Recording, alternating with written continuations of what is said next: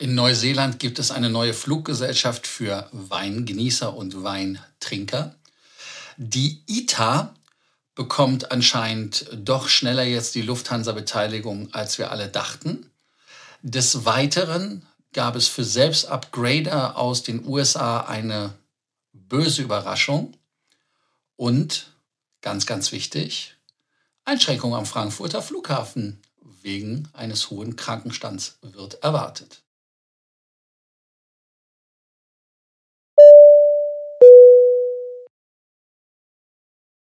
Willkommen zu Frequent Traveler TV Takeoff. In der heutigen Folge bringe ich euch natürlich wieder mehr News zu, mehr Meilen, mehr Punkten und vor allem mehr Status. Und im Gegenzug dürft ihr natürlich unseren Kanal abonnieren, müsst ihn abonnieren, deshalb den Abonnierbefehl, Glocke an, kommentiert unten unter der Shownotes-Spalte und dann ganz, ganz wichtig, liken. Immer den Beitrag liken. Das erste Thema ist der United-Flug 90 aus Newark nach Tel Aviv, der am 20. Januar gestartet ist. Er ist, quite, ist kind of pünktlich gewesen, wie man im Englischen sagt, kind of. Und in der Luft gab es dann auf dem Flug eine Überraschung, weil beim Durchzählen der Kabine hat die Flugbegleiterin festgestellt, wahrscheinlich, dass zu viele in der Business-Class-Kabine sitzen, hat diese beiden Titelaspiranten auf den Boardingpass angesprochen, hat gefragt, hey, äh, könnt ihr nachweisen, dass ihr hier auch sitzt? Die sind dann daraufhin ausfällig geworden, aber auch ähm, aussässig und störend, ja ganz genau.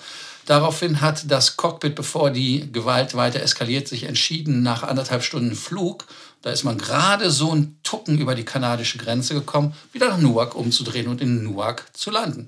Nach fast drei Stunden ist man dann mit den 123 Passagieren in der 787-10er gelandet. 330 Plätze hätte es gegeben.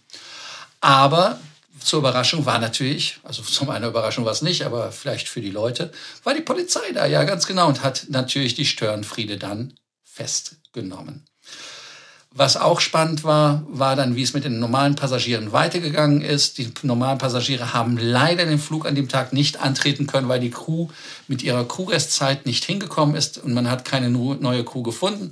Der Flug ist dann am Ende ausgefallen. Ja, also ich finde das alles problematisch, was mittlerweile in der Luft passiert. Wir hatten ja auch den Vorfall am Mittwoch war das, glaube ich, auf American Airlines, wo das Flugzeug ähm, auf dem Flug von London nach Miami umgedreht ist, weil jemand eine Gesichtsmaske nicht getragen hat. Bei der Gesichtsmaske sehe ich das halt etwas, sage ich jetzt mal, unproblematischer. Aber bei Gewalt an Bord oder so weiter, ich verstehe nicht, warum man nicht einfach in Toronto gelandet ist und hat gesagt, hier, komm, Abfahrt raus, tschüss und weg. Aber gut, man wollte halt zurückfliegen nach Newark und damit ist das Thema gegessen. Das nächste Thema, die Lufthansa, die ITA. Ich habe es oft berichtet, gestern haben wir über die Lounges berichtet. Und äh, das Spiel, das ist ja fast schon ein Liebesspiel zwischen Lufthansa und der ITA. Früher war es ja Alitalia.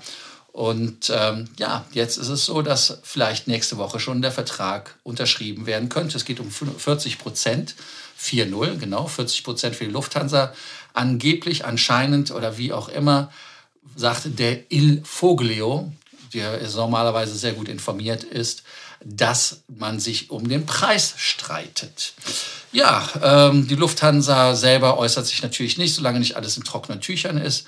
Die Zeichen stehen natürlich jetzt darauf, dass viel Liebe und Amore gemacht wird, weil die ITA hat ja gesagt, bis zum 31. Januar will man entschieden haben. Hat der Lufthansa auch relativ viel Druck gemacht mit Delta, die sich ja mit dem Kutsche-Abkommen und so weiter da getragen haben. Delta hatte sich aber aus dem Rennen ja verabschiedet, hat gesagt, nee, haben wir doch keinen Bock mehr drauf, die ITA zu kaufen. Und damit ist das Ding dann gelaufen. Also insofern hat man bei der Lufthansa die Unterlagen, Dokumente und alles geprüft. Und dann werden wir mal schauen, wie das vonstatten geht. Was auch spannend ist, ist für uns als Vielflieger, da ja die ITA ein SkyTeam-Mitglied ist, und ich auch meinen ersten SkyTeam-Status, ich glaube, bei der Alitalia hatte ich auch irgendwie einmal, ähm, auch bekommen habe. Aber wenn die dann natürlich mit 40 Prozent bei der Lufthansa sind, dann wird es Richtung Miles More gehen und Starlines. Also insofern auch bye bye gute Preise, vielleicht weil man da bei der Lufthansa die Kontrolle übernimmt und guckt, damit das Drama nicht seinen Lauf nimmt. Weil die Ausrichtung von der ähm, ITA oder Alitalia, sage ich ja immer noch, aber wobei die Markenname, der kann ja wiederkommen. Hatten wir ja auch schon gehört hier auf dem Kanal. Also auf jeden Fall, ähm, dass man ein internationales Geschäft will. Und damit wäre dann Rom ein nächster Hub für die Lufthansa-Gruppe neben Zürich, Brüssel, Frankfurt, München und Wien. Ich weiß nicht, was ich davon halten soll. Ihr könnt ja schreiben, was ihr davon denkt. Ja, ähm, dieses Wochenende musste mit Flugausfällen zwar nicht gerechnet werden, aber doch auf jeden Fall mit ähm, ja, ich sag mal, Verspätungen am Flughafen. Warum? Weil die Bodenabfertigung etwas ins Stocken gekommen ist, weil sehr viel Personal aufgrund der Omikron-Variante nicht zur Verfügung steht. Man hat natürlich gesagt, auch wenn das Personal da ist, man versucht, die Flüge stattfinden zu lassen. Ich habe bis jetzt keine Streichungen gesehen, aber die ähm, Engpässe sollen halt durch qualifiziertes Personal abgefedert werden. Nur die Frage ist, wo bekommt man Personal her, was qualifiziert ist? Denn es ist ja jetzt schon ein Problem, die ganzen Stellen die da unterwegs sind, zu füllen mit Leuten und mit Personal. Wir haben es ja alle schon gehabt, wenn wir gelandet sind am Flughafen. Wir haben auf Gepäck teilweise stundenlang gewartet.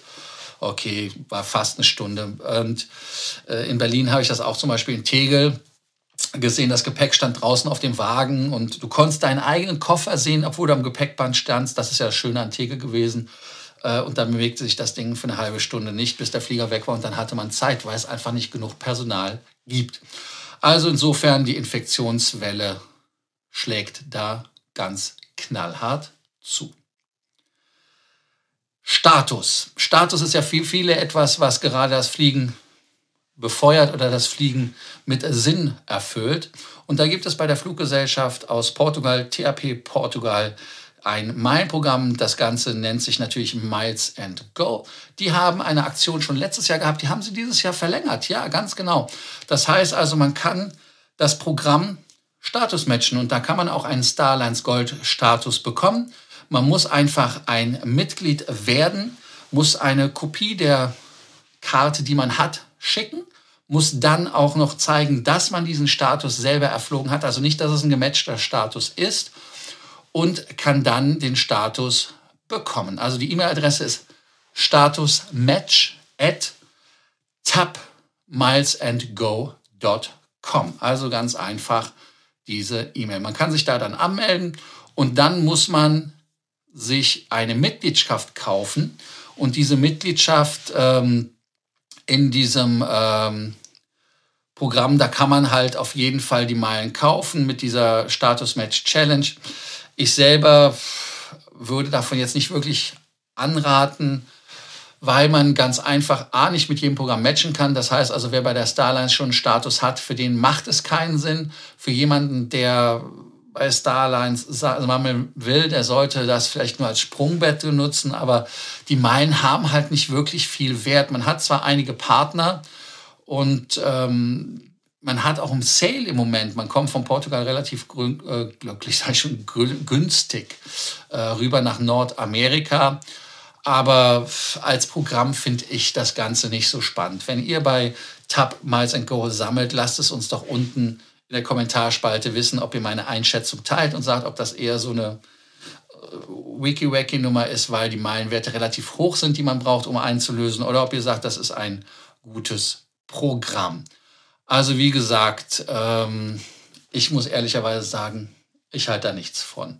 Aber wenn ihr einen Status haben wollt, schaut euch das Eurobonus an. Ihr könnt auch gerne bei mir eine kostenlose Beratung buchen. Unten ist ja der Link drin. Da könnt ihr dann einfach einen Termin mit mir vereinbaren. Heute hatte ich übrigens schon acht Beratungscalls, also insofern, ich kenne mich damit aus. Condor als erstes muss ich bei der Condor ein Ding loswerden. Und zwar, ich hatte irgendwann mal gesagt, die Condor hätte 350er bestellt. Das stimmt nicht. Ich hatte das irgendwo gelesen. Ich weiß leider nicht mehr wo. Ich habe den Link äh, irgendwo aufgeschrieben, weiß aber nicht mehr, wo ich es aufgeschrieben habe. Es sind natürlich 330er und es sind 330er Neos, die die bestellt haben. Und sie haben jetzt vier A330er bekommen, um damit ähm, schon mal zu üben. Das sind A330-200, die sie geleast haben oder gemietet haben und das nur zur Korrektur. Also insofern, mehr culpa, wenn ich Fehler mache, dann stehe ich da auch gerade. Ja, also insofern, was bei der Condor spannend ist, ist ja nicht nur das Thema, dass ich jetzt das mit den 330 richtig stellen konnte, sondern auch, dass die Flugzeuge auf der Mittel- und auf der äh, Langstrecke zum Einsatz kommen werden. Das heißt also, wir haben schon Ziele. Ähm, es sollen die 767 natürlich ähm, ersetzt werden. Das Kabinenpersonal muss sich natürlich dann von Boeing ein bisschen auf Airbus umstellen, dass sie damit betraut werden, wie das funktioniert. Und deshalb macht man das so, dass man da in der Kurzstrecke, mittleren Kurzstrecke oder wie auch immer, die Erfahrung sammelt. Warum? Weil man da wesentlich mehr Starts und mehr Landungen hat. Das ist einmal fürs Cockpit, aber auch für die Kabine äh, spannend. Und da wäre ein Ziel, wie immer, Mallorca. Also ab dem 15. Mai sollen sie dann auch auf die Langstrecke gehen. Das heißt also, man möchte dann Seattle anfliegen, möchte aber auch nach Toronto fliegen, viermal wöchentlich und dann immer wieder auch Palma de Mallorca, Frankfurt hin und zurück. Das sind Ziele, die man macht. Und auf München, äh, Entschuldigung, auf Düsseldorf und ähm, die Balearen, Ballermann, kommt das Flugzeug zum Einsatz. Ich finde es eine spannende Geschichte. Ich mag das Flugzeug, aber ihr könnt ja auch schreiben, was ihr davon haltet. Also insofern ist es für die Condor erstmal eine Fluggeräteabwechslung. Ja, zu dem Thema haben wir schon viel gesagt, aber Wein trinken im Flugzeug ist kein Genuss. Ich selber trinke keinen Wein im Flugzeug, weil ich eigentlich auf dem Boden keinen Wein trinke. Aber vielleicht ist das bei euch ja anders. In Neuseeland gibt es eine Weinkellerei und die nennt sich, und das lese ich hier auch einfach mal ab, äh, in vivo Winery. Und die haben eine ja, die haben eine neue Business Class und der Motto ist Welcome to In Vivo Air, where it's business class in every glass. Ja, ist irgendwie ein Karlau, ich weiß es nicht. Die wollen auf jeden Fall von Auckland nach Queenstown äh, im Early 2022 fliegen, also das heißt jetzt quasi irgendwann bald. Und äh, man muss sich registrieren und lustigerweise oder konsequenterweise muss man 18 Jahre oder älter sein und ein Resident in New Zealand. Das heißt also, für uns selber kommt das so nicht in Frage. Das natürlich sehr schade ist. Was ich, äh, ja, also ich würde das schon begrüßen, wenn wir da mitfliegen könnten. Aber dem ist nicht so. Weil sie sagen ganz einfach, dass der Weingenuss im Flugzeug zu kurz kommt, weil die falschen Weine präsentiert werden. Die wollen das als Weinspezialisten korrigieren. Und schon wieder sind wir am Ende von der heutigen Frequent Traveler TV Take-Off-Sendung. Am Ende kommt wie immer nicht nur der Abonnierbefehl, abonniert es, Glocke anmachen, kommentieren und vor allem liken, sondern auch einfach eine Frage, wie findet ihr die Idee mit dem Wein? Also ich finde das irgendwie Banane, aber hey, wenn so ein Flug zwei Stunden dauert äh, und du kommst dann beschickert raus, kann für den einen oder anderen schön sein. Nur ich glaube einfach, dass das Konzept keine Zukunft hat. Warum? Man vermeidet doch, dass die Leute besoffen an Bord werden. Aber sagt mir eure Meinung. Was haltet ihr davon? Übrigens, dass ITA jetzt vielleicht mit 40 Prozent nächste Woche schon zu Lufthansa gehört. Und was auch ein, ein Thema heute natürlich war und äh, ist, ist diese permanente, ähm, ja, dieses, diese permanente Spannung an Bord, dass es mehr und mehr Vorfälle gibt an Bord im Flugzeug.